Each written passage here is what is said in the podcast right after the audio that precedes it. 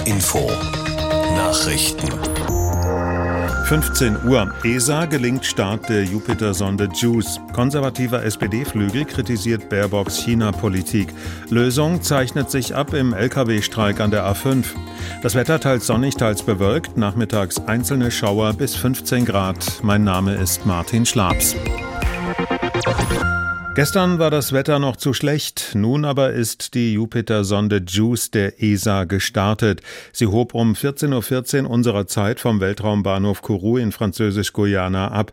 JUICE wird vom ESA-Kontrollzentrum in Darmstadt gesteuert. Jakob Mayer. In acht Jahren soll die Sonde den größten Planeten unseres Sonnensystems erreichen und seine Monde Ganymed, Europa und Callisto erkunden.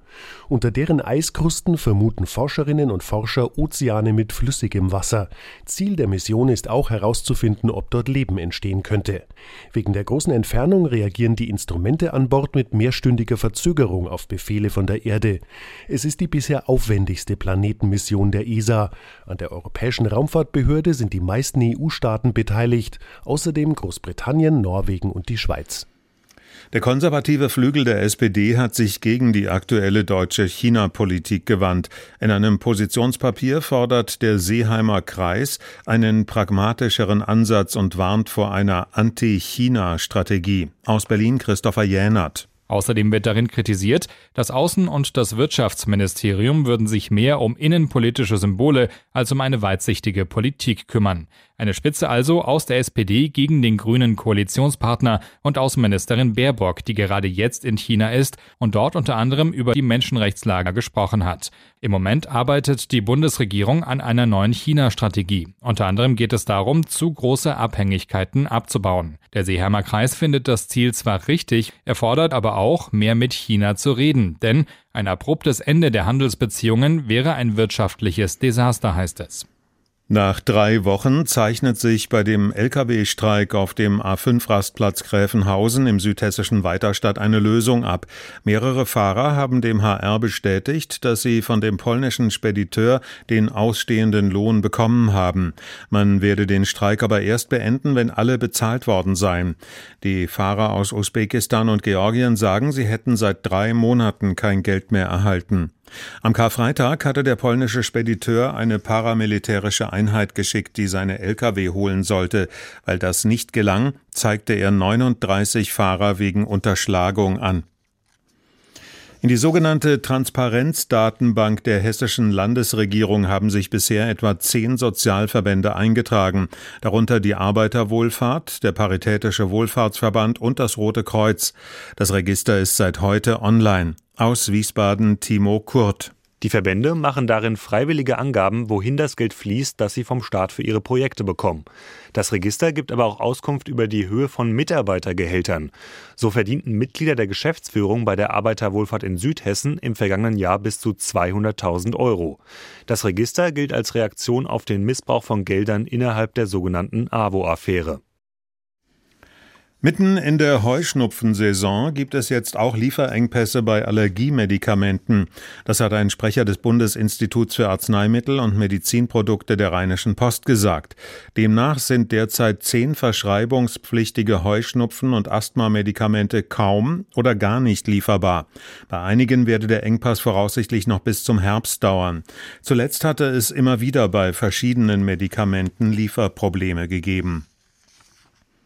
Eine Bärin, die im Trentino in Südtirol einen Jogger attackiert und getötet hat, wird vorerst nicht abgeschossen. Das hat ein Gericht in der norditalienischen Provinz entschieden. Jörg Seiselberg. Der Vorfall ereignete sich im bei Wanderern und Touristen beliebten Tal Val di Sole und hatte europaweit für Schlagzeilen gesorgt. Als Reaktion auf den Tod des Joggers hatte der Trentiner Regionalpräsident Fugatti den Abschuss der Bären befohlen. Tierschützer in Italien aber haben gegen den Abschussbefehl protestiert und jetzt vom Trentiner Verwaltungsgericht vorläufig Recht bekommen. Die endgültige Entscheidung soll nach einer Anhörung fallen, die für den 11. Mai geplant ist. Das waren die Nachrichten.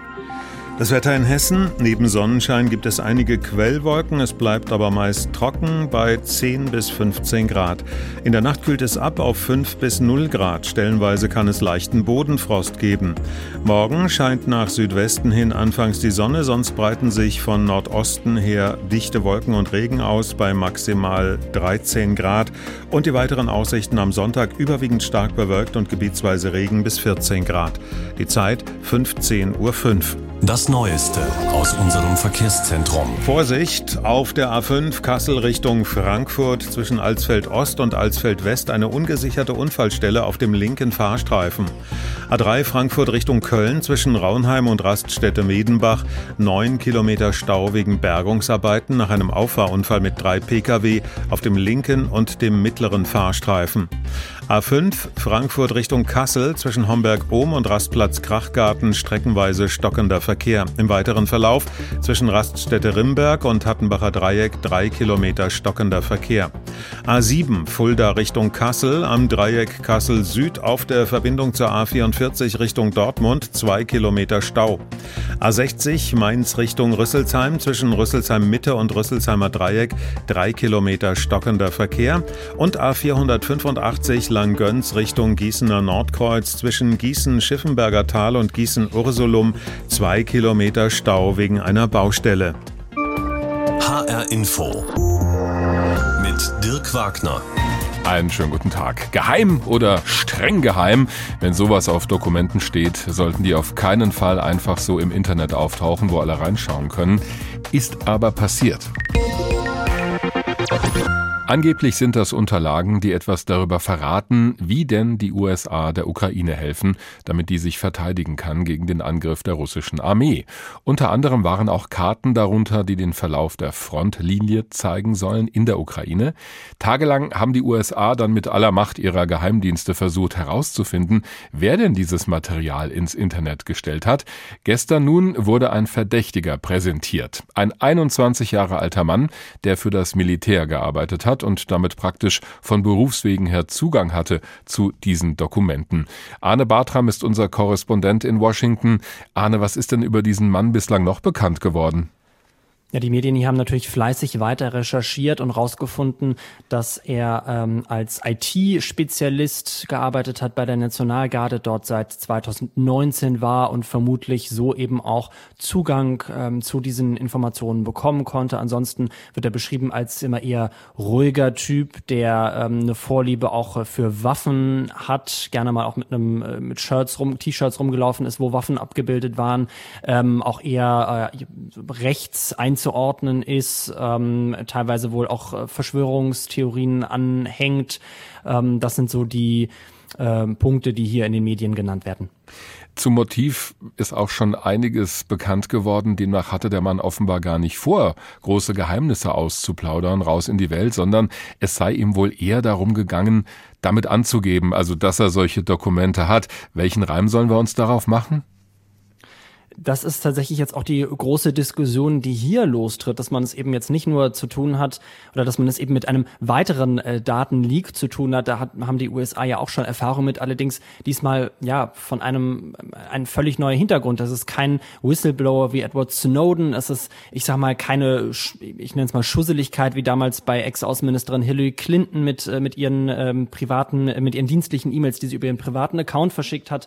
Ähm, und das ist auch kein Spion, sondern es ist äh, ja eben jemand, der einfach vor seinen Freunden wohl angeben wollte, nach dem Motto, hier, guck mal, was ich weiß. Und das sorgt natürlich hier für viel Kopfschütteln und bringt die Frage auf, wer hat denn hier überhaupt alles Zugang zu, zu streng geheimen Daten? Warum kann einfach ein 21-jähriger IT-Spezialist auf einem Militärstützpunkt ähm, ja, sich, sich Zugang verschaffen zu äh, Dokumenten, die eigentlich nur für wirklich höchste Sicherheitskreise bestimmt sind? Ja, wenn das alles sich so bewahrheitet, bewahrheitet. Was droht denn diesem 21-Jährigen?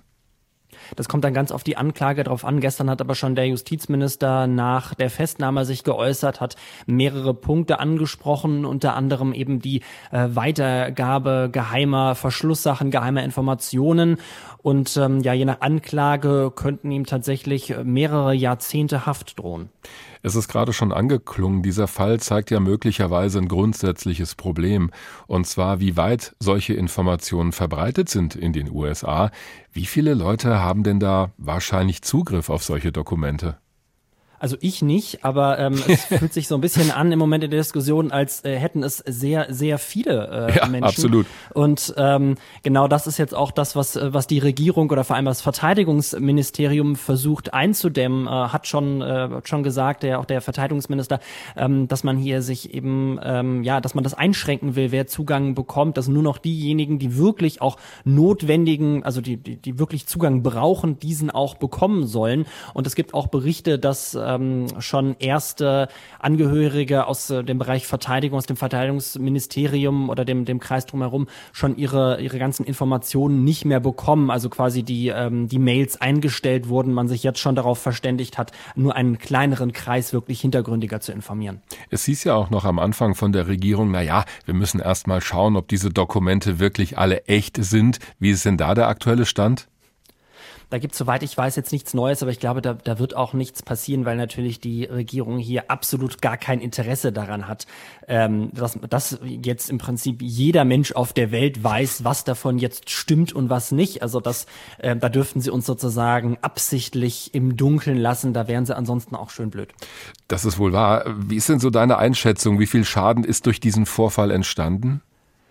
Ich würde sagen, es ist ein sehr, sehr großer Schaden, einfach weil es ja nicht das erste Mal ist, sondern dass man äh, immer wieder im Abstand von ein paar Jahren ähm, mit solchen Datenskandalen zu tun hat. Ich habe es vorhin schon erwähnt, wir hatten natürlich ähm, die Wikileaks-Affäre, wir hatten ähm, Snowden, Chelsea Manning, äh, wir hatten die äh, E-Mail-Affäre der Ex-Außenministerin Clinton. Also immer wieder kommen hier mit Abstand von ein paar Jahren ähm, solche Datenleaks raus und ähm, ja, es, es wird quasi darüber diskutiert ähm, oder es tritt jetzt wieder eben eine Diskussion los, ähm, wie sensibel gehen wir eigentlich mit, mit solchen wichtigen Infos um und das ähm, wirft schon ein, ein schlechtes Licht auch auf die Regierung von Präsident Biden, der jetzt natürlich vor allem von konservativer Seite äh, immer wieder vorgeworfen wird, so nach dem Motto, der Biden hat seinen Laden nicht im Griff. In den USA ist ein 21 Jahre alter Mitarbeiter des Militärs festgenommen worden. Er soll diese geheimen Dokumente ins Internet gestellt haben wegen derer es so viel Aufregung gibt seit Tagen schon. Darüber habe ich gesprochen mit unserem Korrespondenten Arne Bartram in Washington. Besten Dank. Sobald wir über den Krieg in der Ukraine reden, geht es vor allem um die Ukraine selbst, um Russland natürlich, was die USA machen, was die NATO und die Europäische Union und auch wir in Deutschland. Ein Land allerdings müsste da viel früher kommen in der Liste, und zwar China. Es ist das mächtigste Land, das Russland zur Seite steht, wirtschaftlich und politisch. Es hat einen Friedensplan vorgelegt, der allerdings international umstritten ist, und die USA befürchten sogar, dass China vielleicht Waffen liefern könnte an Russland, die dann im Krieg gegen die Ukraine zum Einsatz kämen. Das ist die Gemengelage, in der nun auch Bundesaußenministerin Annalena Baerbock nach China gereist ist. Die Themen ergeben sich da beinahe von selbst. In der gemeinsamen Pressekonferenz mit ihrem chinesischen Amtskollegen Qin Gang fand Bundesaußenministerin Annalena Baerbock klare Worte zum Thema Ukraine. Ein Mann kann diesen Krieg morgen beenden. Das ist der russische Präsident. So wie China sich zwischen Iran und Saudi-Arabien erfolgreich für einen friedlichen Ausgleich engagiert, wünschen wir uns, dass China auf Russland einwirkt, um seine Aggression endlich zu beenden. Baerbock appellierte an China, Russland zu Frieden in der Ukraine zu drängen, gerade als zunehmend wichtige Nation. Denn mit den Rechten als ständiges Mitglied im UN-Sicherheitsrat geht auch eine besondere Verantwortung einher. Ich muss offen sagen, dass ich mich frage, warum die chinesische Positionierung bisher nicht die Aufforderung an den Aggressor Russlands beinhaltet, den Krieg zu stoppen. Qin Gang blieb vage in seiner Antwort. Zwar sagte er, China werde kein Öl ins Feuer gießen, aber es kam vom chinesischen Außenminister auch nichts, was über bekannte Appelle der letzten Monate hinausging. Die Ukraine und Russland mögen doch aufeinander zugehen. Die erhoffte Vermittlerrolle seiner Regierung stellte Qin Gang nicht in Aussicht. Annalena Baerbock weiter. Genauso entscheidend ist, keine Waffenlieferung an Russland zuzulassen, die diese Aggression weiter verlängern und auch zu verhindern, dass Dual-Use-Güter für den Krieg genutzt werden. Auch dafür habe ich heute geworben. Dual-Use-Güter, die sowohl für zivile als auch für militärische Zwecke eingesetzt werden können. Zuletzt war bekannt geworden, dass offenbar Siemens über solche Güter Kontakt mit der chinesischen Rüstungsindustrie hat. Zu chinesischen Waffenlieferungen in der Ukraine sagte Qinggang, wir liefern und werden ja auch später keine Waffen an Konfliktparteien liefern und kontrollieren die Dual-Use-Güter gesetzmäßig. Großes Thema waren auch die Spannungen in der für die Weltwirtschaft so wichtigen Straße von Taiwan. 50 Prozent des globalen Warenverkehrs passiert die Region. 70 Prozent der weltweit produzierten Halbleiter kommen aus Taiwan. Eine Destabilisierung der Straße von Taiwan hätte daher dramatische Folgen für jedes Land auf der Welt, damit auch für die gesamte Weltwirtschaft und auch unser eigenes Land. Der chinesische Außenminister wiederholte die bekannte Position Pekings. Schuld an allen Spannungen seien Separatisten in Taiwan, außerdem ausländische Einmischung. Die Kommunistische Volksrepublik sieht das demokratisch regierte Taiwan als ihr Territorium an. Staats- und Parteichef Xi Jinping will Taiwan eingliedern, notfalls mit Waffengewalt. Deutsche China-Wissenschaftler wie Mikko Huotari von der Berliner Denkfabrik Merix halten den Baerbock-Besuch für durchaus gelungen. Sie hat den Außenminister in Xinjiang in seiner Heimatstadt getroffen. Es geht hier auch um diplomatische Normalität. Ähm, es ist wichtig, dass die Außenminister dieser größeren Staaten miteinander im Kontakt sind und sich austauschen. Vor allem, weil es derzeit so viele Krisenherde in der Welt gibt. Einen Bericht unserer Korrespondentin Astrid Freieisen über den Besuch von Bundesaußenministerin Annalena Baerbock in China. Sie hören HR Info 15 Uhr und 16 Minuten. Wichtige Meldung aus unserem Verkehrszentrum. Bitte Vorsicht auf der A5, Frankfurt Richtung Darmstadt, zwischen dem Frankfurter Kreuz und Zeppelinheim. Ein Radfahrer auf der Fahrbahn. An der Bildzeitung kommen wir kaum vorbei. Morgens in der S-Bahn, am Kiosk oder auch hier bei uns in der HR Info Redaktion. Die ist quasi überall. Der Springer-Konzern, der die Bild rausgibt, ist damit einer der mächtigsten Medienkonzerne in Deutschland und Europa. Angeführt wird er seit 2002 von Matthias Döpfner. Der nimmt offenbar auch direkt Einfluss auf die Berichterstattung und äußert sich auch abfällig über Ostdeutsche. Das ist jetzt bekannt geworden. Die Zeitung Die Zeit hat darüber berichtet. Interne Nachrichten wurden da öffentlich an die Belegschaft im Springer-Konzern. Und darüber habe ich gesprochen mit Volker Lilienthal. Er ist Professor für Praxis des Qualitätsjournalismus an der Universität in Hamburg. Herr Professor Lilienthal, ich habe hier mal ein Zitat von Matthias Döpfner, das für besonders viel Ärger sorgt. Die Ossis werden nie Demokraten. Vielleicht sollte man aus der ehemaligen DDR eine Agrar- und Produktionszone mit Einheitslohn machen. Zitat Ende. Was ist Ihnen zuerst eingefallen, als Sie das gehört haben? Dass sich das nach Arbeitslager anhört und dass es im Grunde eine geschäftsschädigende Äußerung ist. Weil die Bildzeitung verkauft sich ja auch in Ostdeutschland, in den sogenannten neuen Bundesländern. Und insofern, wenn man diese Bevölkerungsgruppe derart vor den Kopf stößt, muss man äh, damit rechnen, dass sich das herumspricht und dass vielleicht künftig weniger Leute zur Bildzeitung greifen. Wenn das so unlogisch ist, was könnte Herrn Döpfner zu dieser Äußerung getrieben haben? Haben Sie da irgendeine Fantasie? Naja, es sind offenbar biografische Erfahrungen. Seine Mutter hat ihm da etwas eingeflüstert, aber das ist auch eher sekundär. Wichtig ist, dass der Vorstandsvorsitzende der Axel Springer SE hier offenbar von Ressentiments geleitet ist. Auf der anderen Seite hat er auch bestimmte politische Sympathien und die sollte er einfach im Zaume halten. Ist die Leitung des Springer-Konzerns denn mit Matthias Döpfner dann noch in den richtigen Händen? Also wenn ich Ihnen zuhöre, Ihre Meinung wahrscheinlich eher nein. Ich möchte da kein abschließendes Urteil fällen, weil mir das auch nicht zusteht. Aber natürlich müssen die Aufsichtsgremien der Axel Springer SE, sprich Gesellschafterversammlung, Aufsichtsrat, die werden sicherlich in den nächsten Tagen und Wochen unangenehme Fragen an Herrn Döpfner richten, weil sich so eindeutig politisch zu verorten, die politische Mitte zu verlassen, das ist, wie gesagt, geschäftlich äh, gefährlich und erst recht, wenn sich so etwas in den USA, wo Springer Springer ja mit Politico und Business Insider äh, gerade starke Schritte auf den dortigen Medienmarkt getan hat, so etwas herumspricht, dann ist das nicht nur negativ fürs Image, mhm. sondern wird auch dazu führen, dass man fragt, äh, ist das wirklich ein Medienunternehmen, was sich an amerikanische Standards hält? Das eine ist dieses ostdeutschen Bashing, die ostdeutschen Beschimpfung, so können wir es ja schon nennen. Das andere ist, dass sich Matthias Döpfner vor der Bundestagswahl für eine Berichterstattung pro FDP ausgesprochen haben soll. Auch darüber regen sich viele auf. Zu Recht Ihrer Meinung nach? Durchaus zu Recht. Natürlich kann ein Verleger äh, seinen Medien, seinen Zeitungen bestimmte Leitlinien vorgeben. Wollte ich gerade sagen, Zeitungen stehen ja auch häufig für eine bestimmte politische, ja nicht Ausrichtung, aber zumindest für so eine Färbung. Ja, richtig. Und bei Springer ist das ganz stark. Seit Axel Cäsars Zeiten gibt es da die transatlantische Freundschaft, die Freundschaft zu Israel. Das ist auch alles gut und richtig. Aber was nicht geht, in tagesaktuellen, tagespolitischen Auseinandersetzungen pro einer bestimmten Partei Stellung zu beziehen und den Redaktionen hier vermittelt über den Chefredakteur zu empfehlen, tu mal etwas für die FDP, die müssen dringend über 16 Prozent kommen.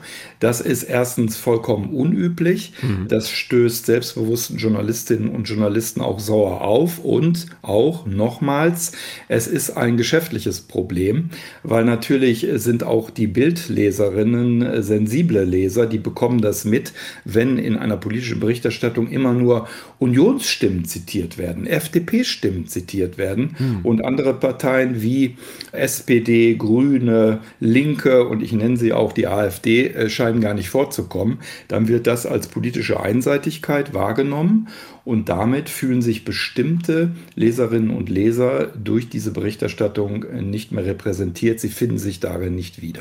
Nur um das klarzumachen, weil Sie Axel Cäsar gesagt haben, Sie meinen natürlich Axel Springer, ja, also den Richtig. Vater des Ganzen. Richtig. Jetzt hat sich natürlich Matthias Döpfner geäußert zu diesen Aussagen und er meint, na ja, die seien aus dem Zusammenhang gerissen worden.